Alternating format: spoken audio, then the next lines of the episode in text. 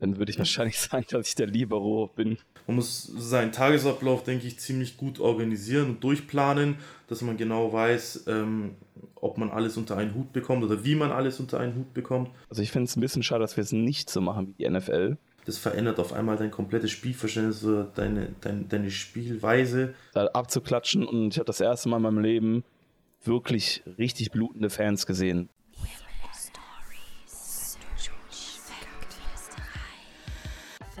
Feldgeflüsterei mit Kati und Julia.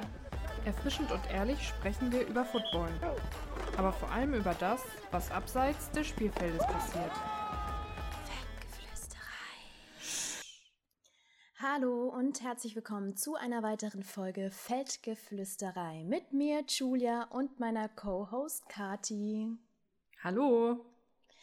Ja, wir, ähm, Kathi und ich, würden euch jetzt mal so ein bisschen in unsere vergangenen Wochen mitnehmen. Wir waren nämlich beide in Urlaub und meine Wenigkeit war in Istanbul und hat da einen fünf Tage Städtetrip gemacht. Sehr cool, viel gesehen, das erste Mal Istanbul und trotzdem aber auch ein sehr erholsamer Urlaub. Kathi, wo warst du denn? Ich war in Portugal und ich war einfach nur surfen, ich habe gegessen und ich war am Strand und habe nichts gemacht für zwei Wochen. Also bis auf Aktivitäten wie Surfen. Von daher sehr entspannt und das hat uns beiden gut getan und jetzt starten wir wieder, weil es geht ja jetzt auch bald los, ne? Mit Preseason und irgendwann dann auch Season. Dann war ich am Montag auch noch bei der Live-Drafterei mit der Footballerei und ähm, da haben wir einen Mock-Draft gemacht, weil es bald der, der NFL-Draft ansteht und da ähm, habe ich so ein bisschen die Community-Person äh, gemacht, die quasi die Icke von der Footballerei und habe die Leute mit in die Show geholt und da haben noch vier von uns gepickt als GMs, die quasi einmal die erste Runde vom Draft durchgegangen sind und einmal geguckt haben, welches College-Talent denn an welcher Position gedraftet werden könnte und damit einen NFL-Vertrag bekommt.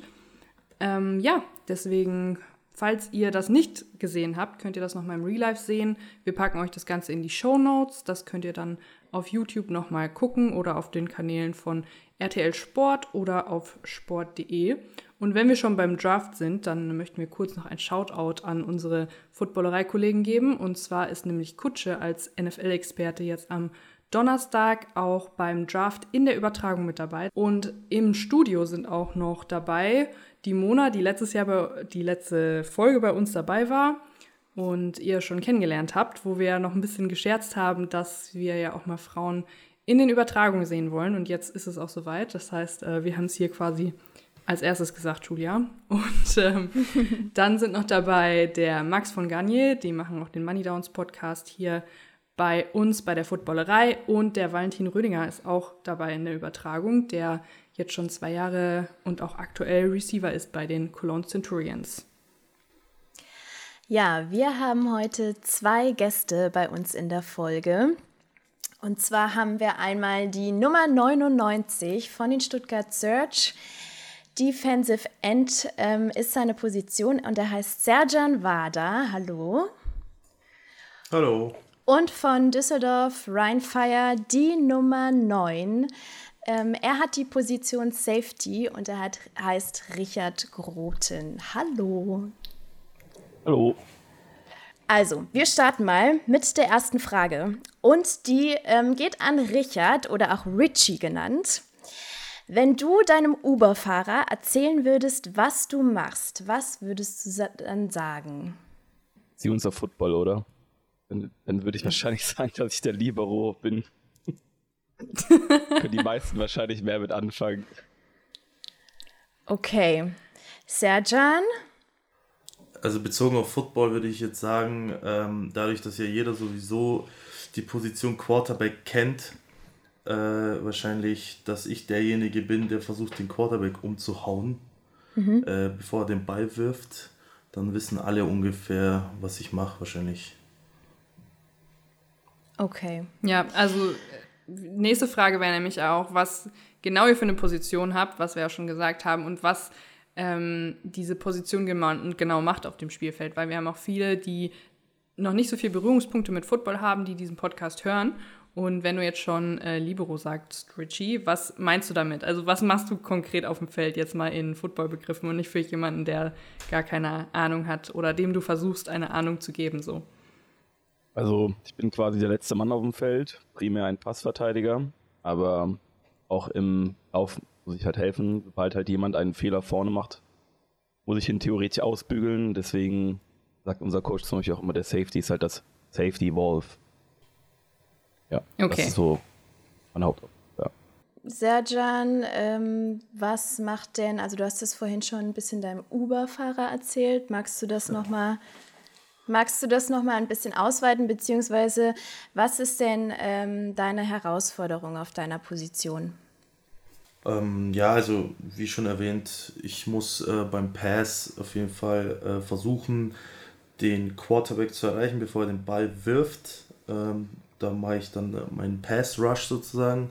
Äh, kann aber auch sein, wenn es ein Run ist, dass ich dann eben äh, sozusagen die, das Loch, wofür ich zuständig bin, sage ich mal, was aufgehen soll, wo der Running Back durch soll, dass ich das irgendwie stopfe, beziehungsweise einfach meinen Job erfülle vorne, dass der Linebacker, der hinter mir steht, in der Defense seinen Job erfüllen kann. Äh, sprich, wir sind eigentlich vorne bei den dicken Jungs in der O-Line äh, mit der O-Line beschäftigt und äh, schauen halt, dass wir bei jedem Spielzug, egal ob Pass oder Run, äh, da unseren Job äh, gut hinbekommen. Okay, ich glaube, dann haben unsere Zuhörer jetzt auch ein ganz gutes Bild von euren beiden Positionen bekommen. Ja, wir befinden uns ja in der letzten Woche von der Offseason. Nächste Woche geht's los. Nächste Woche geht's auch los mit den Importspielern. Ähm, gebt uns doch mal ein kurzes Recap so generell über eure Offseason. Richie, wir würden mal mit dir starten. Ich bin, so wie alle Jahre davor auch, damals die Woche zu Christian Moore gegangen, habe mich da vorbereitet äh, das war sehr, sehr schmerzhaft. Man geht da schon so ein bisschen durch die Hölle. Aber wir haben jetzt auch schon vor einer Woche mal angefangen. Ich glaube, viele Teams haben auch schon eben im Vorfeld angefangen. Vor einem Monat mit dem Training und wir haben jetzt vor einer Woche angefangen. Und ähm, ja, dementsprechend wird jetzt das Training im Gym etwas zurückgeschraubt. Und ja, wir geben halt alles auf dem Feld jetzt jetzt wird es halt wirklich interessant. Okay, und so äh, Richtung Offseason, ähm, was bei euch in der Franchise passiert ist, was würdest du da sagen? Was waren da vielleicht so ein paar, mh, hm, ja, so, so ein Recap? So, was hat Rheinfire gemacht in der Offseason? Ich weiß gar nicht, ob Rheinfire per se so viel gemacht hat.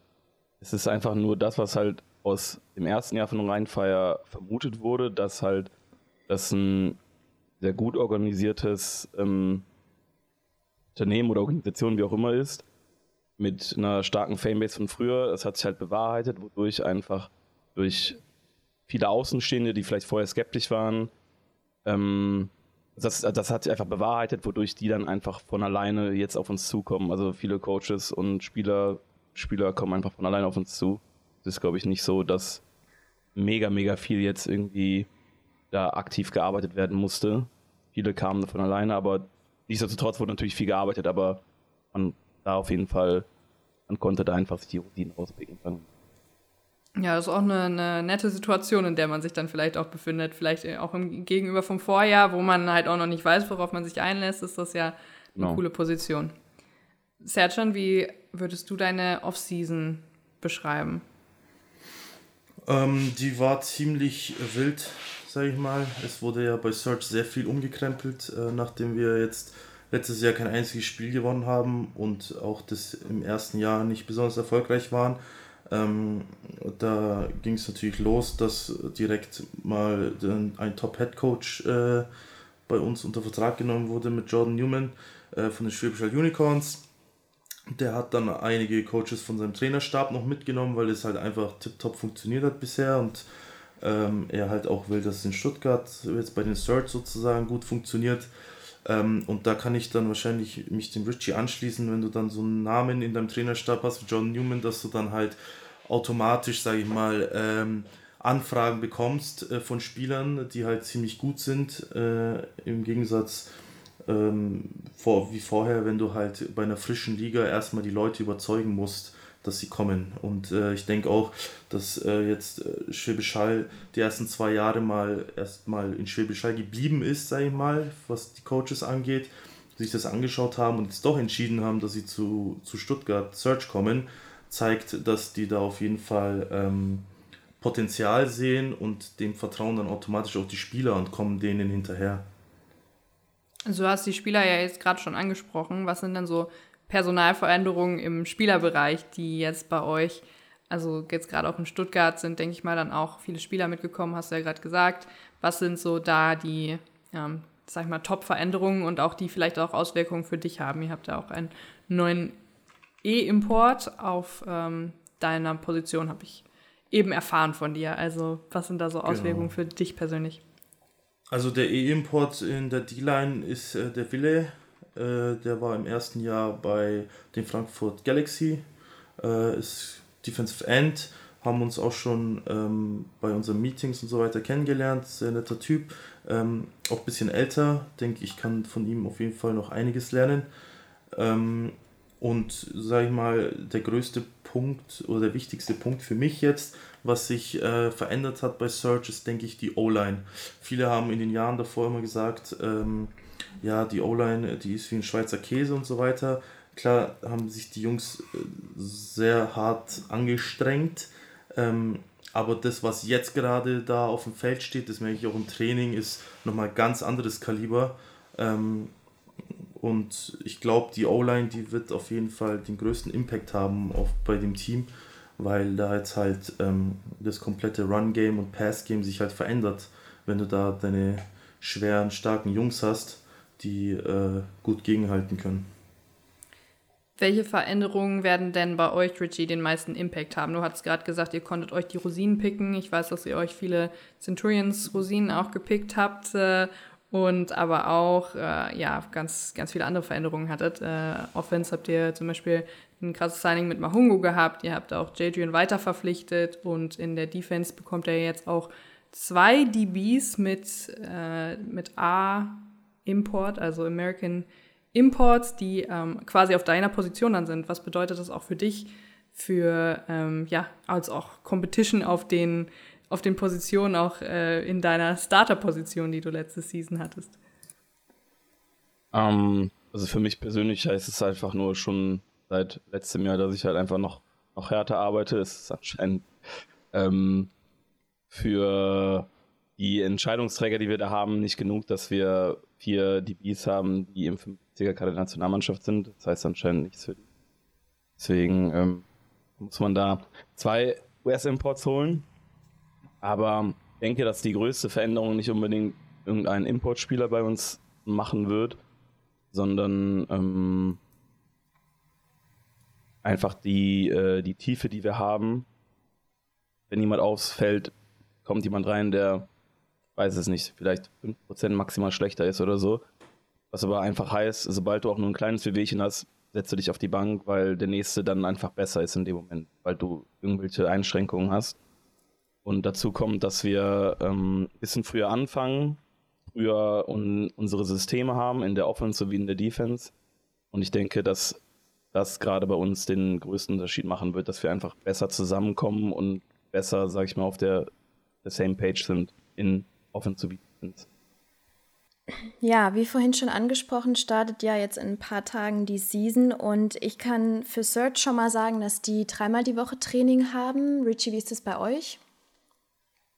Wir sind momentan mit viermal unterwegs. Viermal die Woche also sogar. Wir haben, okay. Ja, wir haben Dienstags, Donnerstags jeweils wie zweieinhalb Stunden und äh, samstags von spät und Sonntag auch. Wir starten jetzt am Freitag in viertagige Camp. Mhm. Ähm, ja, wenn wir bei dem Pensum, also gerade auch, egal jetzt ob drei oder viermal die Woche, ist beides viel, denn was viele nicht wissen, ist, dass ihr Spieler in der ILF eure Leidenschaft oder diese Leidenschaft oder diesen Job auch ähm, neben eurem Hauptjob ausübt. Und da stellt sich natürlich die Frage, okay, wie kriegt man das eigentlich als Spieler alles unter einen Hut? Also äh, es stimmt, dass auf jeden Fall es wie so ein Job zu behandeln ist, den man sehr ernst nehmen muss. Ähm, man muss extrem viel Zeit und Energie reinstecken im Gym, auf dem Feld, sowie auch vom Bildschirm mit Meetings und Videoanalyse später noch. Ähm, ist auf jeden Fall nicht zu unterschätzen. Man muss seinen Tagesablauf, denke ich, ziemlich gut organisieren und durchplanen, dass man genau weiß, ähm, ob man alles unter einen Hut bekommt oder wie man alles unter einen Hut bekommt. Und ähm, ansonsten ja, hat man eigentlich außerhalb äh, von Job und Football und halt dann später noch Familie nicht mehr arg viel Zeit für mehr. Also das ist zumindest bei mir so.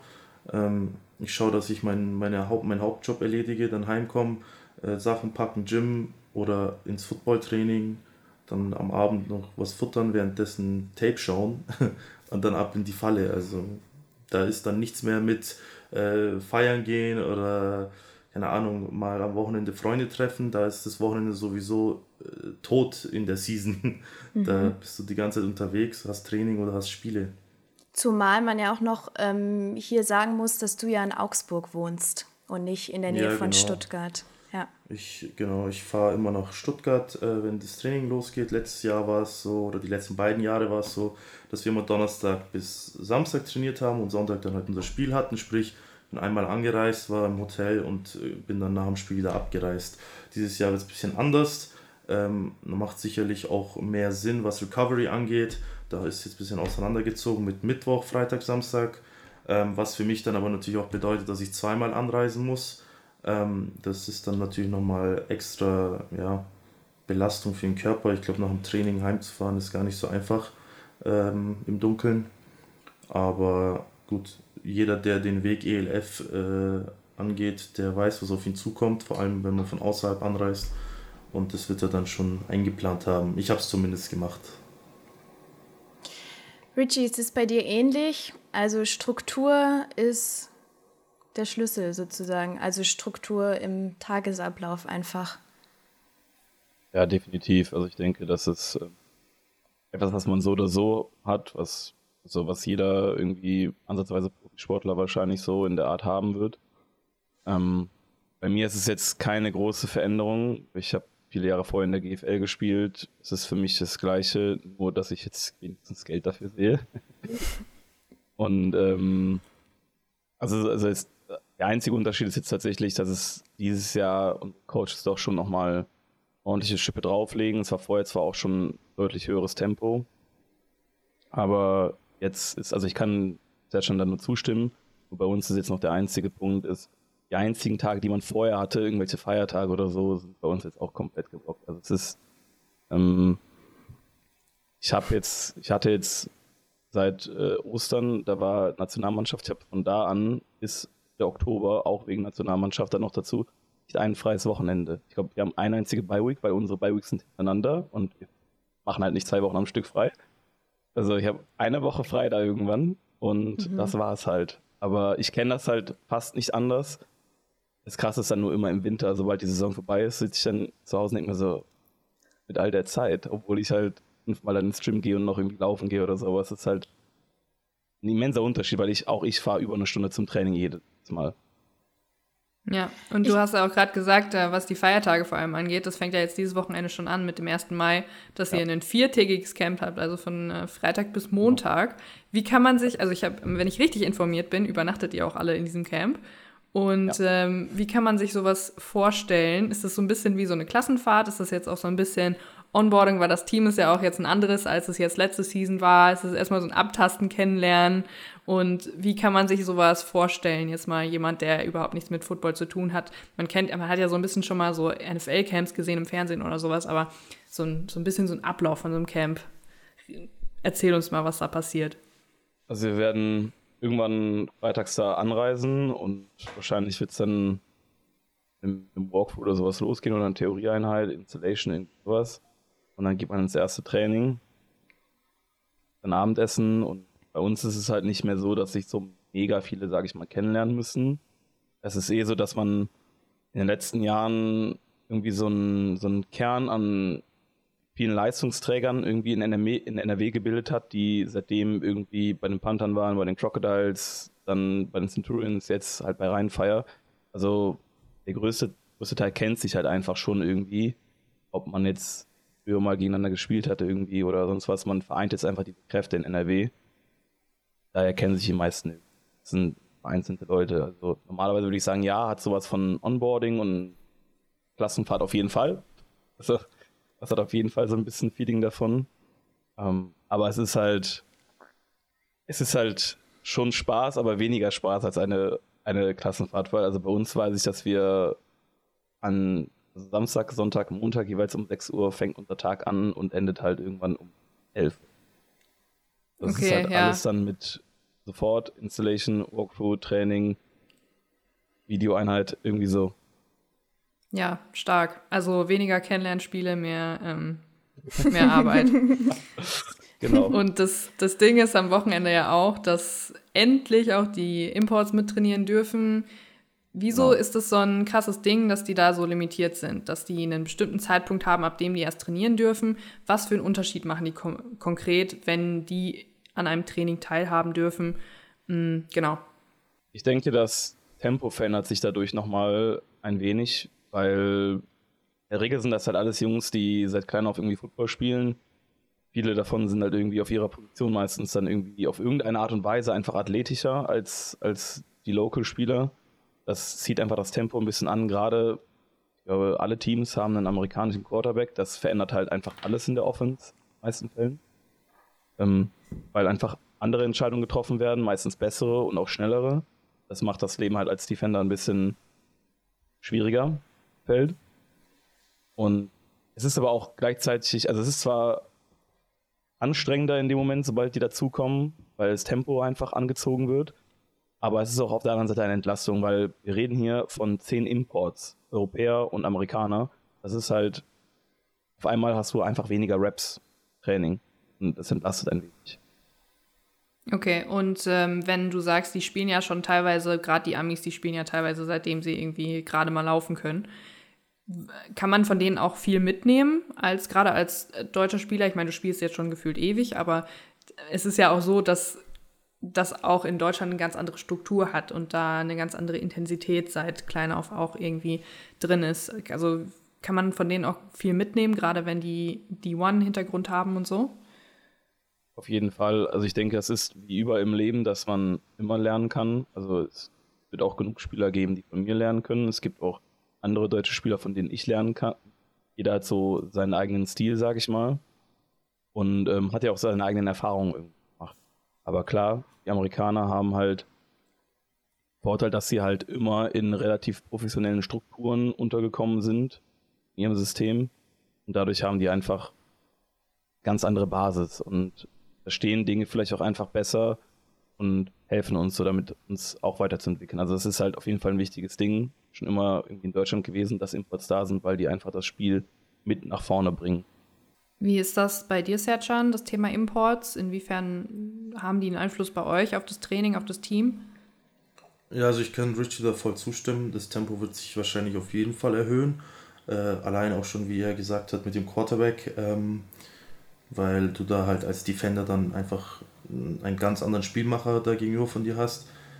Ansonsten ähm, eine extreme Bereicherung fürs Team natürlich. Äh, man kann sehr viel von ihnen lernen. Manchmal ist ja nur einfach so ein mini kleiner Tipp, äh, den sie dir geben können, den sie irgendwann mal gelernt haben. Das verändert auf einmal dein komplettes Spielverständnis, deine, deine, deine Spielweise, ähm, wo du dann merkst, okay, hätte ich das früher gewusst, dann wäre ich die letzten zwei Jahre vielleicht auch schon besser gewesen. Ähm, ist halt einfach nochmal zusätzlich Knowledge, was die halt haben und eben diese, diese professionellere Umgebung, aus der sie kommen, ähm, das bewirkt auf jeden Fall, dass die ähm, hier die Leistungsträger dann auch im Team sind.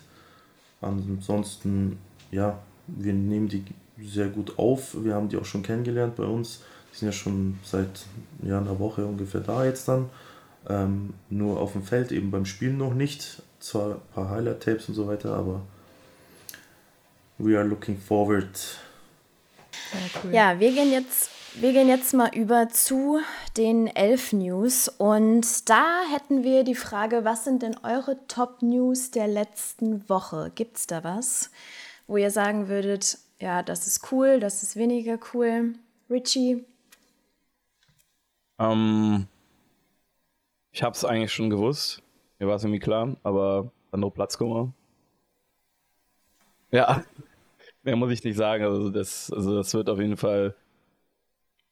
Also das hat auf jeden Fall in meinen Augen das Ranking von Tirol um einige Plätze sofort nach oben katapultiert, obwohl ich overall eh schon denke, dass Tirol eines der Top 3 Teams ist dieses Jahr. Serjan? Ähm, ja, also das vom Sandro haben wir natürlich auch mitbekommen, vor allem weil es ja uns eigentlich direkt betrifft, da äh, die mhm. Raiders bei uns in der Gruppe sind.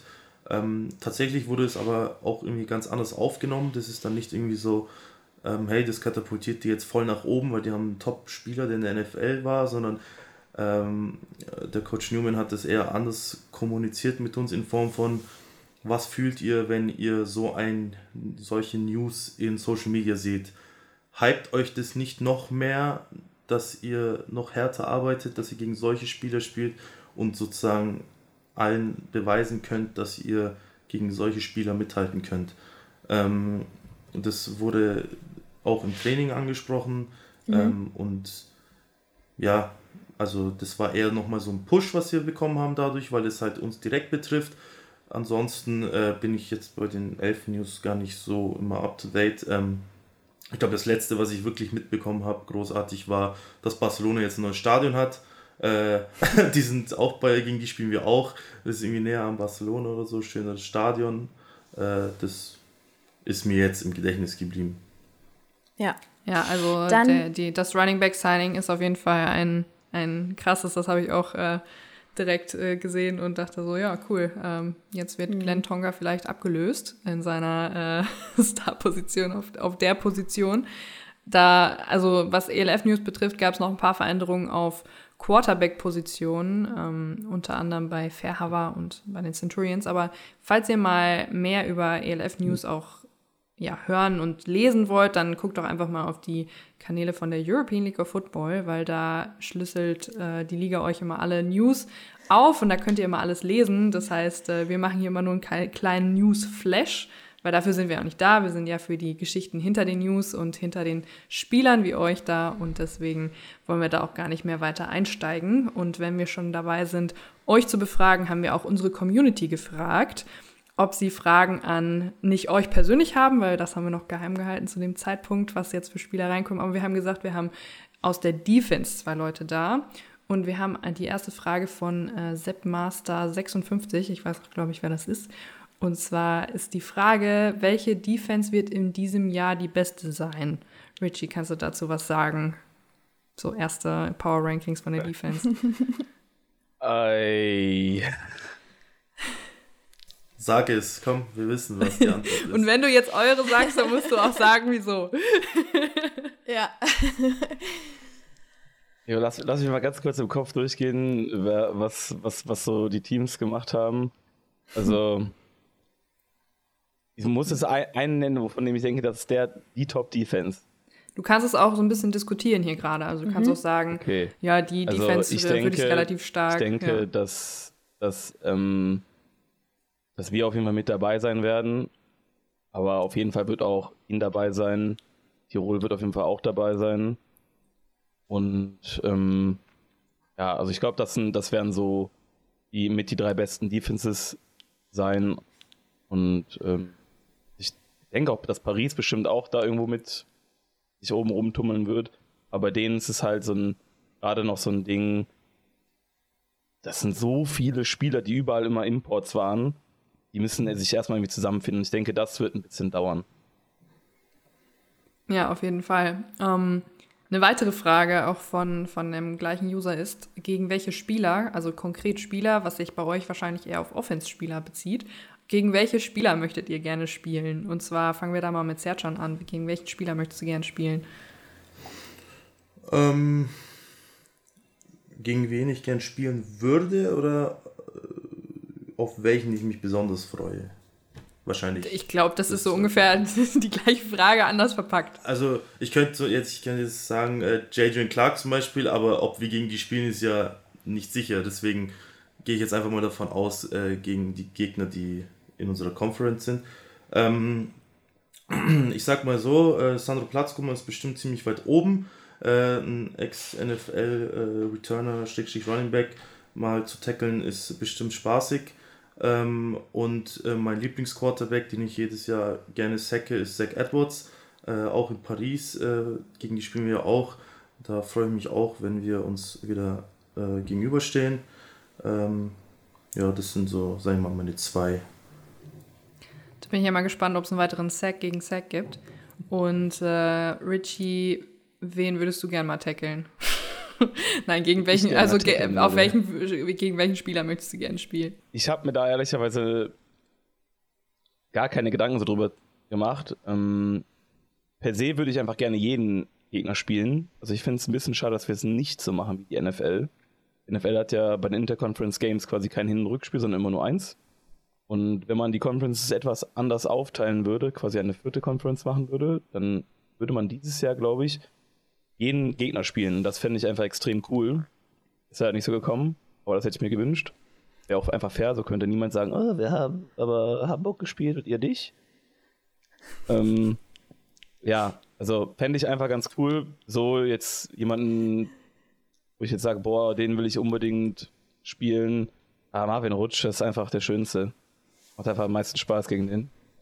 Das ist, doch, das ist doch toll. Wir haben eine weitere Frage vom Thorsten. Thorsten ist, glaube ich, unser größter Fan. Er kommentiert und reagiert auf alles. Äh, also Grüße gehen raus an dich, Thorsten. Wir nehmen dich wahr auf jeden Fall. Und die Frage von Thorsten ist, wenn ihr als, wenn ihr ein GM wärt und einen Ami-Import sein müsstet, ich würde mal sagen, wir beziehen das jetzt mal auf eure Franchise, wenn ihr ein Ami-Import sein möchtet, würdet ihr einen Cornerback oder einen Edge-Rusher signen? Ähm, ich sag mal so, ich finde, die Liga hat extrem gute D-Liner und ich weiß auch gar nicht, ob es überhaupt Ami-Imports gibt als, als D-Liner. Ähm, wenn dann selten, glaube ich. Einmal Lieblingsplayer of the Year, Kyle Kitchens, wo lebst du? Ja, aber der ist für mich schon homegrown, der ist jetzt schon das dritte Jahr dabei. Oder nicht? Ja, ist okay. ja schon Berliner jetzt. ähm, ja, also ich denke, ich würde einen Cornerback nehmen, ähm, weil halt einfach sehr passlastig, extrem gute Receiver, auch äh, viele Ami- und EU-Imports auf der Receiver-Position, denke ich. Da kann der Richie wahrscheinlich aber mehr dazu erzählen, weil er mehr mit denen zu tun hat. Aber ich denke, ich würde einen Cornerback nehmen, ähm, weil ich denke, wenn du einen guten Cornerback hast, einen Shutdown-Corner, der den besten Receiver, sage ich mal, gut covern kann, dann gibst du ja auch deinen Pass-Rushern vorne äh, genug Zeit, dass die zum Quarterback kommen. Das ist ja sowieso so eine Synergie in der Defense. Ähm, die, die DBs können nicht covern, wenn da keiner dem Quarterback Druck macht, aber die Line vorne kann auch nicht äh, einen Pass-Rush machen, wenn der QB den in einer halben Sekunde wegwirft, weil die Coverage für den Arsch ist. Also, ähm, aber ich würde mich für einen Cornerback entscheiden tatsächlich. Was mit dir, Richie? Also, ähm, ich habe aufgepasst. Ähm, Player of the Year, Kai Kitchens. Ähm, also, du hast ja gesagt, das auf uns beziehen, auf unsere, auf unser Franchise. Und habe eben schon erwähnt, dass wir einfach einen sehr stackten E-Room haben. Auch von den Locals, ohne, ohne die Imports. Daher, ähm, ich habe, also ja, es bringt immer viel, ähm, jemanden zu lock Lockdown zu können, aber es ist halt kein Lockdown. So, die meisten haben amerikanischen Receiver.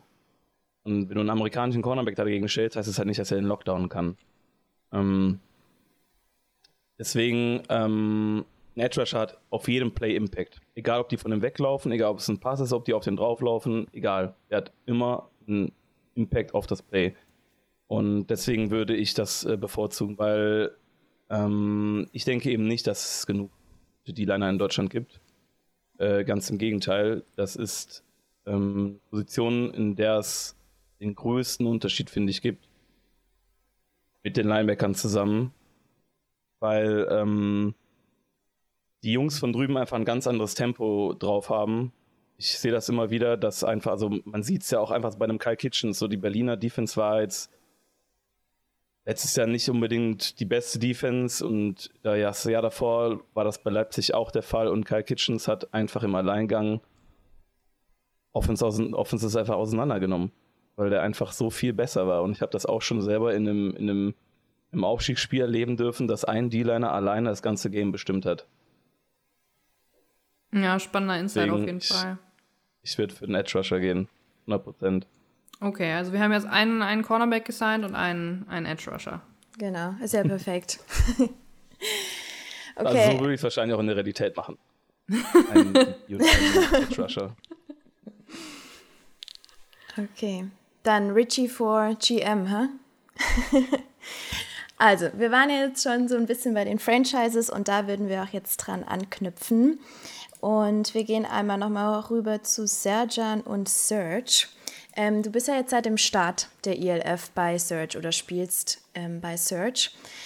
Magst du uns so ein paar Einblicke geben, was so deine Eindrücke sind in Bezug auf die Entwicklung des Franchises? Ähm, also wenn ich jetzt von Anfang an anfangen soll, dann äh, kann ich sagen, äh, vom ersten zum zweiten Jahr gab es äh, keine große Veränderung. Ähm, und dementsprechend ist halt auch das Ergebnis ausgefallen.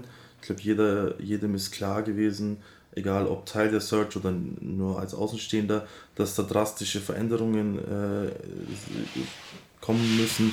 Und das äh, haben die jetzt halt gemacht.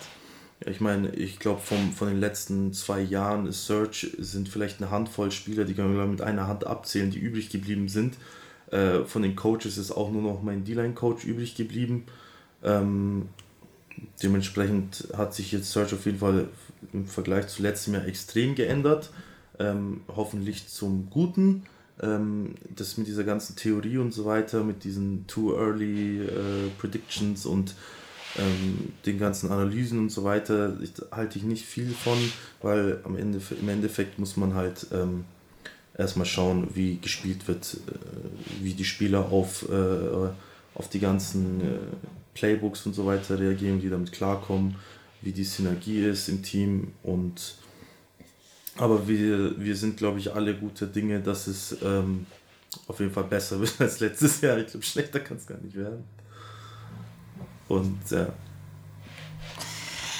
Kannst du uns schon trotzdem schon mal so ein paar Punkte sagen oder beziehungsweise wie wie schätzt du denn, wo schätzt du euch denn einfach ein? Wie schätzt du die sportliche Leistung ein, auch gerade durch das neue Trainerteam und die Handvoll Spieler, die noch übrig geblieben sind? Ähm, ja. Also, ich schätze uns auf jeden Fall ähm, so ein, dass wir Potenzial haben, oben mitzumischen. Ähm, ich denke, also ich vertraue da meinen Coaches auf jeden Fall, dass die da alles richtig machen. Es ist ja auch so ein bisschen, äh, wie läuft's und wenn es schlecht läuft, wie reagiert man darauf? Wenn es gut mhm. läuft, bleibt man am Boden oder hebt man ab und wird dann leichtfertig und kriegt dann halt im nächsten Spiel eins auf den Deckel. Ähm, aber unsere Coaches haben es eigentlich ziemlich gut im Griff ähm, mit dem Team und ja, es wird sich zeigen. Alles, was ich jetzt sage, kann stimmen oder kann nicht stimmen. Wenn ich jetzt sage, wir mischen oben mit und verlieren das erste Spiel, dann ist das Geschrei wieder groß. Mit äh, jeder hat Search so hoch eingeschätzt und äh, da ist ja doch nichts dahinter. Wenn ich jetzt sage, äh, ich bin jetzt am Boden geblieben und wir fangen jetzt mal langsam an, gewinnen jetzt mal das erste Spiel, dann sagen die, schaut doch mal euer Team und euer Coaching-Staff an. Ihr werdet auf jeden Fall was reißen. Ich habe so viel äh, Feedback bekommen von so vielen Leuten, mit denen ich über die Jahre Kontakt aufgebaut habe. Ähm, Fans von Search und auch Leute, die einfach nur Fans der ELF sind. Ähm, jeder denkt da anders. Und egal mhm. was ich sage, manche stimmen mir zu und manche sagen, das ist Unsinn. Wenn wir jetzt mal auf eure Conference schauen, wer würdest du sagen, wird euer stärkster Gegner werden? Äh, ich denke tatsächlich, das werden die Raiders. Mhm. Ähm, wir haben ja die, die Ravens äh, aus München, dieses neu gegründetes Team. Paris als Interconference Game ist ein neu gegründetes Team, wie Richie das vorhin auch schon gesagt hat. Die Franzosen waren natürlich extrem oft auf EU-Spots unterwegs immer. Ähm, jetzt die alle zusammen zu trommeln und zu einem Team zu formen, das wird bestimmt auch nicht ganz einfach, weil halt alle was anderes gewohnt sind oder was anderes gesehen haben über die Zeit. Ähm, ansonsten die Raiders, ich meine, die waren letztes Jahr in den Playoffs, äh, sehr starkes Team, haben sicherlich auch nochmal ähm, Verstärkung bekommen. Ich habe heute noch mit dem Coach Frank Rosa sogar geschrieben, der ist jetzt der Running Back Coach von den äh, Raiders der macht auch Breathwork und anscheinend haben auch meine Kollegen äh, aus Schwäbisch Hall, äh, die ja Breathwork mit ihm gemacht haben vom Bowl Game, ähm, haben gesagt, dass es auf jeden Fall extremer Game Changer war. Jetzt weiß ich nicht, äh, ob die mit dem Breathwork-Bonus vom Coach Frankie nicht äh, das Top-Team werden, äh, aber ich denke, das wird das härteste Team auf jeden Fall. Also zum Thema Breathwork hatten wir in der letzten Folge auch ein bisschen was mit drin, weil die Mona da auch viel von geschwärmt hat. Ich glaube auch äh, alle, die letztes Jahr bei den Centurions gespielt haben, schwärmen unendlich von Frank Rosa. Also ich sehe selbst die Imports immer noch Breathwork machen jetzt, obwohl sie schon wieder woanders spielen. Mhm, gehen wir mal rüber zu Fire. was? Äh, genau. Ähm, du bist gar nicht da gestartet, sondern du bist in Köln gestartet bei den Cologne Centurions. Und äh, das war die erste Season, da war ich auch dabei. Das heißt, äh, wir haben ungefähr das gleiche erlebt da in der Season. Ähm, ganz viele Ups und Downs, aber bis in die Playoffs. Und ähm, ja, ich stand nicht, also ich stand nicht auf dem Feld, ich stand an der Sideline, ja. Ähm, aber dann bist du gewechselt zur zweiten Season und zwar zu Fire, weil es die Franchise dann gab. Wieso bist du gewechselt? Es hatte viele Beweggründe für mich. Ähm, zum einen, wie du selbst sagst, wir haben da sehr viel erlebt, viele Up and Downs und ähm, ja, ich achte schon immer sehr auch auf die Downs und ähm, die waren, also alle Downs, die wir da hatten, waren Sachen, die ich so habe kommen sehen aufgrund des Managements, aufgrund wer dahinter steht. Ähm, also es war, war mir irgendwie klar, dass Dinge so passieren würden, wie sie passiert sind. Dann hat, ist jemand von Rheinfeier halt auf mich zugekommen, den ich persönlich kenne, einer der Owner, und hat mir gesagt, pass auf, wir haben das und das vor. Und ich weiß, dass es halt ein Mensch ist, der Dinge tut, nicht nur wild rumlabert. Das ist halt Otto, Otto Karasch, hier äh, Sam vs. Wild Winner. Und ähm, ja, da habe ich halt direkt gesagt, okay, habe ich Bock drauf ich hatte ehrlicherweise hatte ich ein bisschen Angst, weil ich nicht wusste, also die Centurions gab es halt auch schon in der NFL Europe und da hat das so mit dieser alten Fanbase wiederbeleben gar nicht funktioniert. Ich meine, die waren auch erst spät dabei, aber hatten trotzdem ein, ein, ein paar Fans. Aber es hat so gar nicht funktioniert. Und was ich halt so, was ich halt so mag an dem, an dem Kölner Football ist so, obwohl ich Karneval überhaupt nicht mag, ist, dass es so damit verbunden wird. Also die, die Fans singen irgendwelche Karnevalslieder, sind total gut drauf. Und ich habe so wirklich Angst gehabt, so, boah, wird das in Düsseldorf überhaupt irgendwie so werden können? Oder sitzen wir am Ende des Tages vor 500 Leuten und ich denke mir so, uff, ja gut, aber hey, Hauptsache wir haben gewonnen oder sowas. Aber ähm, es ist dann halt so gekommen, wie es die meisten Leute, glaube ich, vorhergesagt haben. Aber ich war halt einfach sehr skeptisch. Aber hauptsächlich hat mich halt einfach das Konzept ähm, überzeugt, weil es einfach, ja, man hat halt gemerkt, da sitzen Leute hinter, die ähm, einfach in der freien Wirtschaft einiges erreicht haben, sich irgendwas aufgebaut haben und ein Konzept halt ausgearbeitet haben, vielleicht auch für ihr eigenes Business und das halt dann abgeändert auf, dieses, auf diese Organisation übertragen haben. Das waren halt viele, ich glaube, sechs Leute am Anfang, alles sehr intelligente Männer ähm, oder Menschen. Und ähm, ja, also das ging relativ schnell sehr gut auf. Allein, dass man Coaches verpflichten konnte, die lange Zeit nicht ähm, in Vereinen unterwegs waren, weil sie gesagt haben, wir haben keine Lust mehr auf Vereinsstrukturen und wird eh nie das gehalten, was gesagt wird und hat man all sowas halt. Und dann kam halt eh noch so das dazu, dass viele Leute schon angefangen haben zu tuscheln. Da kommt ein NFL-Coach. Ich sagte, ja, bin am Start. Sehr gut. Und Fazit ist, du bist auch happy damit, jetzt so wie du es entschieden hast. Ja, definitiv. Also ich glaube, wer letztes Jahr bei uns im Stadion war, der sagt so, bitte, bitte, habe ich auch mal teures Spiel. egal, gegen euch oder mit euch, ist egal, es ist einfach nur geil. Ja, Julia war ja noch gar nicht da, ne?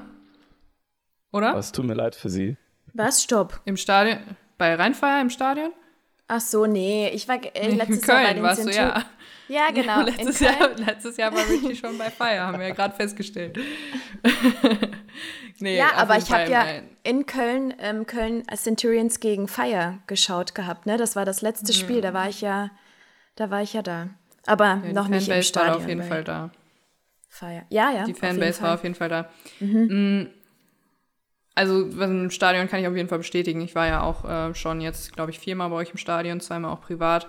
Und die Cheerleader, eine von euren Cheerleaderinnen war ja auch schon in einer anderen Folge da, die hat es auch bestätigt. Und da, mhm. die Stimmung ist auf jeden Fall gut. Also falls irgendwer hier im, im Umkreis noch Football schauen möchte, da gibt es mehrere Anlaufstellen, glaube ich. Aber da kann man, bei euch kann man auf jeden Fall sehr gut Football gucken auch und äh, da den, die ganze Game der Experience mitnehmen.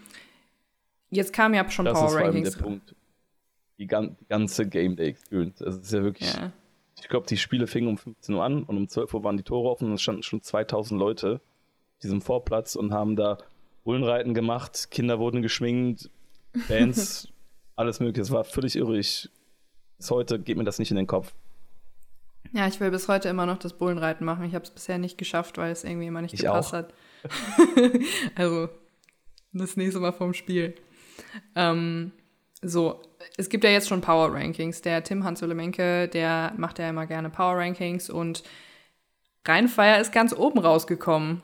Also mhm. Wahnsinn. Also ich hatte natürlich auch einen super Start letzte Season, wart so im, im, guten Mittelfeld unterwegs, was eure sportliche Leistung und auch euer Ranking hinterher angeht. Ihr werdet fast noch in die Playoffs gerutscht und dieses Jahr anscheinend ganz mit oben dabei. Wie schätzt du die Chancen ein, dass ihr am Ende auch wirklich in eurem Heimstadion im Championship Game steht? Ähm, also per se denke ich, dass es sehr, sehr viele Teams schaffen können. Die Competition hat einfach extrem zugenommen. Bestes Beispiel ist halt Stuttgart, die halt von 0 auf 100 jetzt irgendwie auf jeden Fall mit oben mitspielen werden. Ich glaube noch nicht, dass es jetzt in deren Fall für, für irgendwie Halbfinale oder sowas reichen würde, aber auch so die Competition ist so, so tight. Also Natürlich glaube ich daran, dass wir das machen können, aber ein Fehltritt, irgendeine blöde Verletzung mit irgendwie in einem, in einem wichtigen Spiel am, am Ende gegen, gegen Paris oder so oder gegen Hamburg, gerade unsere Division ist so eng beieinander, denke ich, dann kannst du mal ganz schnell einfach die Playoffs verpassen. So, weil eben Paris wird drei, vier Spiele brauchen, dann rollen die richtig und Hamburg wird von Anfang an mit dabei sein denke Bier natürlich auch. Und Frankfurt auf jeden Fall auch. Also das ist halt, das ist, keine Ahnung, also ich, ich glaube daran, dass wir das, dass wir das machen können. Die, das ist nicht unrealistisch, aber es ist genauso realistisch für viele andere Teams. Auf welchen der Gegner, die du gerade aufgezählt hast, freust du dich am meisten? Oh, ähm, ich glaube einfach Frankfurt. Also die Spiele letztes Jahr gegen Frankfurt, das Eröffnungsspiel sowie das Spiel bei uns zu Hause, es war einfach insane. Es war einfach völlig irre. Ich denke, dass das dieses Jahr einfach wieder so wird. Und ich denke, dass es auch ein Season Opener hat, hat, haben letztes Jahr die Zahlen gezeigt, sowie live im Stadion in Frankfurt, sowie halt die Fernsehzahlen, dass es einfach eine gute Entscheidung war und das jetzt wieder so zu machen, denke ich, ist absolut richtig und es wird einfach die Season damit richtig geil eröffnen. Ich hab, da habe ich auf jeden Fall mit der meisten Bock drauf. Ja, ich bin auch sehr, sehr gespannt auf diesen Opener. Ich werde auf jeden Fall auch da sein. Und wenn wir jetzt schon bei so Mega-Events, Highlights und sowas sind, was waren denn eure beiden, ähm, also von euch beiden jetzt, die persönlichen Highlights, die ihr bisher in der ELF, in den zwei Seasons, die ihr jetzt schon gespielt habt, erlebt habt, Sercan? Was ist dein persönliches Highlight bisher? Highlight. Ähm, gut, wir hatten äh, mehr Tiefs als Hochs, deswegen fällt mir das jetzt ziemlich leicht. Ich würde mal sagen, ähm, es ist, ich verheimliche nicht, dass ich vor der ELF äh, nicht hochklassig gespielt habe. Ähm, ich meine, ich habe hier Bayernliga, das vierte Liga, äh, angefangen zu spielen, sollte dann nach Ingolstadt, war Corona, konnte ich nicht spielen und nach der Corona-Season war ich auf einmal in Stuttgart. Ähm, und ich habe richtig hart gearbeitet, sage ich mal, dass äh, die Leute sehen oder dass ich mir selber beweisen kann, dass ich hier nicht äh, durch Glück reingekommen bin und dass ich dann, dass wir dann eben im ersten Eröffnungsspiel, äh, im ersten Spiel der ELF äh, von Stuttgart Search gegen Barcelona auswärts gewinnen und ich dann da den Game-Winning Sack mache, das ist definitiv mein Highlight bisher. Richie, was waren deine Highlights bisher oder ein Highlight? Jedes Spiel ist irgendwie ein Highlight, aber definitiv der Opener letztes Jahr gegen Frankfurt, weil, wie gesagt, ich habe ja ein bisschen Zweifel auch gehabt, ein bisschen Angst mit der Fanbase und so. Aber dann sind wir da halt irgendwie eingelaufen und das ganze Stadion, also es fühlte sich so an, als das ganze Stadion rein Feier rufen, aber es waren halt, weiß ich nicht, vielleicht 2000 oder so, aber das war schon trotzdem einfach ein Auswärtsspiel mit 1000 bis 2000 Leuten, die ähm, dann extra aus Düsseldorf angereist sind. Das war einfach mega krass. Bloß, dass wir dann da so einen, so einen Thriller hatten, den wir gewonnen haben. Und dann einfach, ähm, also wirklich da abzuklatschen. Und ich habe das erste Mal in meinem Leben wirklich richtig blutende Fans gesehen. Also da waren Leute, es waren, es war 19 Grad und es hat geregnet. Die Leute hatten einen hochroten Kopf, weil die so emotional waren, weil die so gefesselt waren von, von dem Spiel und einfach geweint haben. Wir waren einfach total glücklich, dass, dass, dass wir wieder da waren und dass wir dann auch noch gewonnen haben gegen, gegen so diesen Rivalen ähm, Galaxy und es war einfach, also es war einfach mega geil. Du hast es ja auch gerade schon als, äh, auch im Sinne vom Season Opener hast du auch erzählt, äh, dass das ja dann auch im Fernsehen übertragen wurde. Mm, das ist ja bei der GFL nicht so, dass das einfach mal so im Fernsehen läuft, richtig? Mhm. Genau. Und als ihr dann quasi das erste Mal im Fernsehen wart, war das auch so ein Oh shit, I made it Moment, weil ich finde, in Deutschland immer ist, ist es immer, also wenn ich meiner Oma erzähle, ich wäre im Fernsehen, dann wäre sie richtig happy mit mir. So, ist das so ein, so ein Moment, wo man dann auch persönlich auf sich richtig stolz ist, was irgendwie so ein krasser Moment ist, den man noch gar nicht richtig verarbeiten kann? Um, ähm, schwierig zu sagen. Also ehrlicherweise habe ich ja noch nie so drüber nachgedacht, weil ich halt, also das sind so Faktoren, die ich schon relativ früh gelernt habe auszublenden, weil ähm, 2017, als ich zu der Nationalmannschaft berufen wurde, habe ich halt angefangen, genauso zu denken, dass ich halt irgendwie dieses im Hinterkopf hatte, oh jetzt Gott, jetzt gucken die alle zu und urteilen halt über dein, über dein Können. Ähm, weswegen ich da dann auch tatsächlich zu einer Sportpsychologin gegangen bin, weil das einfach irgendwann an deiner Leistung nagt. Und dadurch habe ich dann einfach irgendwann gelernt, dass einfach ähm, zu ignorieren.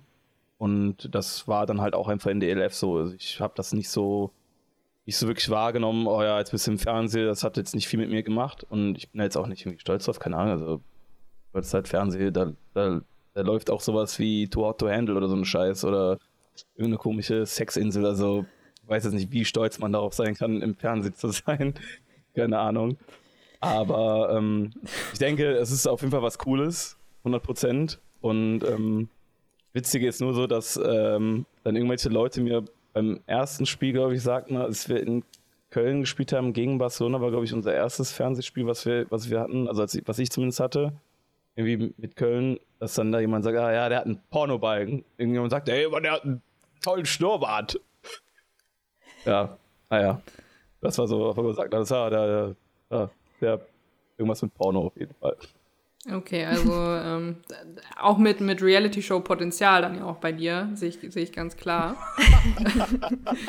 ähm, Serjan, gab es bei dir so einen Moment, auch entweder mit TV oder nicht, wo du, wo du sagst, boah, oh shit, I made it? Ähm, tatsächlich während dem Spiel gar nicht, weil im Spiel konzentrierst du dich halt aufs Spiel. Da checkst du eigentlich eh nicht, was äh, da um dich herum großartig passiert. Du fokussierst dich einfach nur, dass du alles richtig machst. Ähm, was tatsächlich ziemlich cool ist, ist dann halt, wenn dann das Spiel rum ist und es war irgend so ein Spiel, was im Fernsehen gezeigt wurde, auf einmal poppt dein komplette, da machst du Handy an, dann poppen 10.000 Benachrichtigungen auf, irgendwelche Leute gratulieren oder halt auch nicht äh, oder trösten. oder ähm, irgendwelche Leute posten dann irgendwie, äh, wie sie ihren Fernseher aufnehmen, wo du dann irgendwie, zum Beispiel jetzt bei mir das mit Barcelona, wie ich meinen Sekt gemacht habe, äh, denkt man sich so, hey, das ist schon ziemlich cool. Ähm, aber während dem Spielen merkt man davon wirklich echt nicht so viel. Also auch diese Kameramänner, äh, die dann an der Sideline äh, rumlaufen, die dann wirklich so ganz nah Aufnahmen machen, die sind mir gar nicht aufgefallen, die ersten Male. Also, ähm, ja, ich denke mal im Nachhinein, wenn man das dann im Real Life und so weiter auch nochmal anschaut oder halt die Wiederholung, dann äh, merkt man halt schon, hey, das sieht ganz cool aus und man hat ja tatsächlich cooles Tape-Material. Ähm, ist ja auch die Intention gewesen, dass alles professionell produziert wird. Ähm, ja, das ist dann, denke ich mal, schon ziemlich cool. Na, immer die Kameraleute, die einem eine Kamera unter, unter die Nase halten, ne? Julia? Ja, Oder ein Handy. da flüchte ich auch einfach gekonnt immer vor. Ja, die sind auch sehr angsteinflößend. Hm, ich würde sagen, wir kommen langsam zum Ende des Ganzen, mhm. weil ihr, ihr seid ja auch Profis, Profisportler und ihr müsst auch irgendwann euren Schlaf bekommen. Und äh, wir haben aber noch ein paar Quick Reactions zum Schluss. Mhm. Julia, willst du damit mal starten und wir machen die ja. mal abwechselnd. Ihr reagiert da einfach genau. immer spontan drauf, was euch gerade einfällt. Immer als erstes Sercan, dann Richie und dann gehen wir die mal nacheinander durch. Alright, also erste Frage. Lieblingsspieler auf euren Positionen in der NFL? Aaron Donald. Aktiv? Nö, nicht unbedingt. Richie, Quick Reactions. Ryan Dawkins. okay. Katze oder, Katze oder Hund? Hund. Verstehe die Frage nicht. Zu Hause kochen oder bestellen? Kommt darauf an, ob ich einen Abwasch machen muss. Quick, quick, kochen. quick, komm! Zu Hause kochen! Bestellen. Okay, Rucksack oder Koffer? Rucksack. Rucksack. Früh- oder Spätaufsteher? Früh. Auch früh. Indoor- oder Outdoor-Gym? Indoor. Outdoor. Haus des Geldes, Team Professor oder Team Polizei? Professor natürlich. Nie gesehen, ich bin für Staatsgewalt, Polizei. ähm, YouTube oder TikTok? YouTube. YouTube. Jalen Hurts oder Patrick Mahomes? Jalen Hurts. Fly, Eagles, fly. Singen oder tanzen? Singen. Graben gehen. Keine Ahnung, Alter. Ähm, schreiben oder Sprachnachricht? Sprachnachricht. Sprachnachricht, ja. Bar oder Club? Bar. Bar. Müde sein oder hungrig sein? Müde sein. Ja, müde sein. Auto oder Fahrrad? Auto. Auto. Profisportler. okay, last one. Warm oder kalt? Äh, warm. Kalt. Kalt. Uh. Also warmes Wetter. Ich hoffe, es ist aufs Wetter bezogen. Yes, yes. Ja, warm. Sehr gut, ihr habt es geschafft. Applaus. Können wir hier so einen künstlichen Applaus einfügen, Kathi? Yay. Ja. Okay. So, könnt ja Ryan Fire Publikumssound einfügen. das ist zu laut hier. Oh ja, das, das, das, äh, das würde das Ganze jetzt sprengen, wahrscheinlich, die Ohren. Ähm, unsere Abschlussfrage heute ist: Gibt es ein Team, auf das ihr euch besonders freut, diese Saison? Ja. Ja, welches? Ich freue mich auf die Munich Ravens, ähm, da ich ja aus Augsburg bin, also aus Bayern. Das ist das einzige bayerische Team. Das ist bei mir gleich um die Ecke. Da freue ich mich auf jeden Fall, gegen die zu spielen. Es sind einige äh, Kollegen von mir von früher auch dabei. Ich freue mich auf den Lukas Stingel in der O-Line, mit dem ich in der ersten Season Search gerockt habe. Und ja, definitiv Munich Ravens. Bei dir, Richie? Richie? Ich glaube, ich habe es eben schon, ich habe es Frankfurt. eben schon beantwortet. Ja, auf jeden Fall. Galaxy. So, okay. Jetzt, also wir, wir kommen jetzt wirklich zum Abschluss, aber ihr könnt euch einmal nochmal Eigenwerbung für euch machen. Wo kann man, was sind eure privaten Kanäle, die ihr hier einmal promoten könnt und wie findet man eure Franchises? Richie, fang du mal an. Wo findet man dich? Mein Franchise findet man bei Instagram, also überall irgendwie einfach Reitfire, glaube ich. äh, und mich Google. findet man eigentlich nur auf Instagram, glaube ich. Und da heiße ich auf Wasser äh, Hotel unterstrich California unterstrich X. Okay, wir verlinken euch das alles mal in den Show Notes. Äh, Serjan, wo findet man dich und wie findet man Stuttgart? Stuttgart findet man eigentlich auch überall. Äh, Instagram, äh, Facebook, äh, Homepage, TikTok, äh, ja, äh, Google. das war, glaube ich, groß, groß, im Großen und Ganzen alles. Und äh, mich äh, auf Instagram, äh, Berjan mit AE und auf YouTube ähm, auch Berjan mit Ä diesmal. Ähm, mache ja meine Vlogs seit Anfang an. Das geht auch dieses Jahr weiter. Und äh, ja, irgendwie bin ich jetzt in TikTok reingerutscht, wobei ich nicht weiß, wie ich da heiße. Ich muss gerade nachschauen.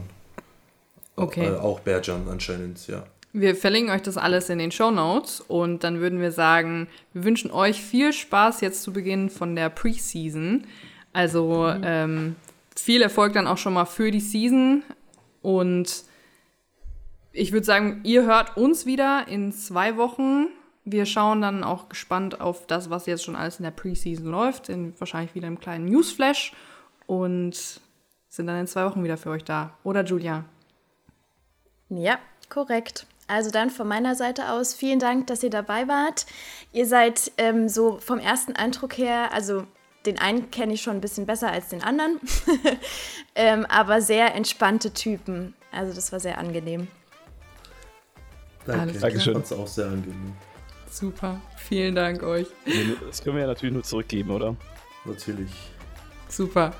Wenn wir mit den Komplimenten jetzt am Ende sind, dann verabschieden wir uns und bis zum nächsten Mal. Tschüss.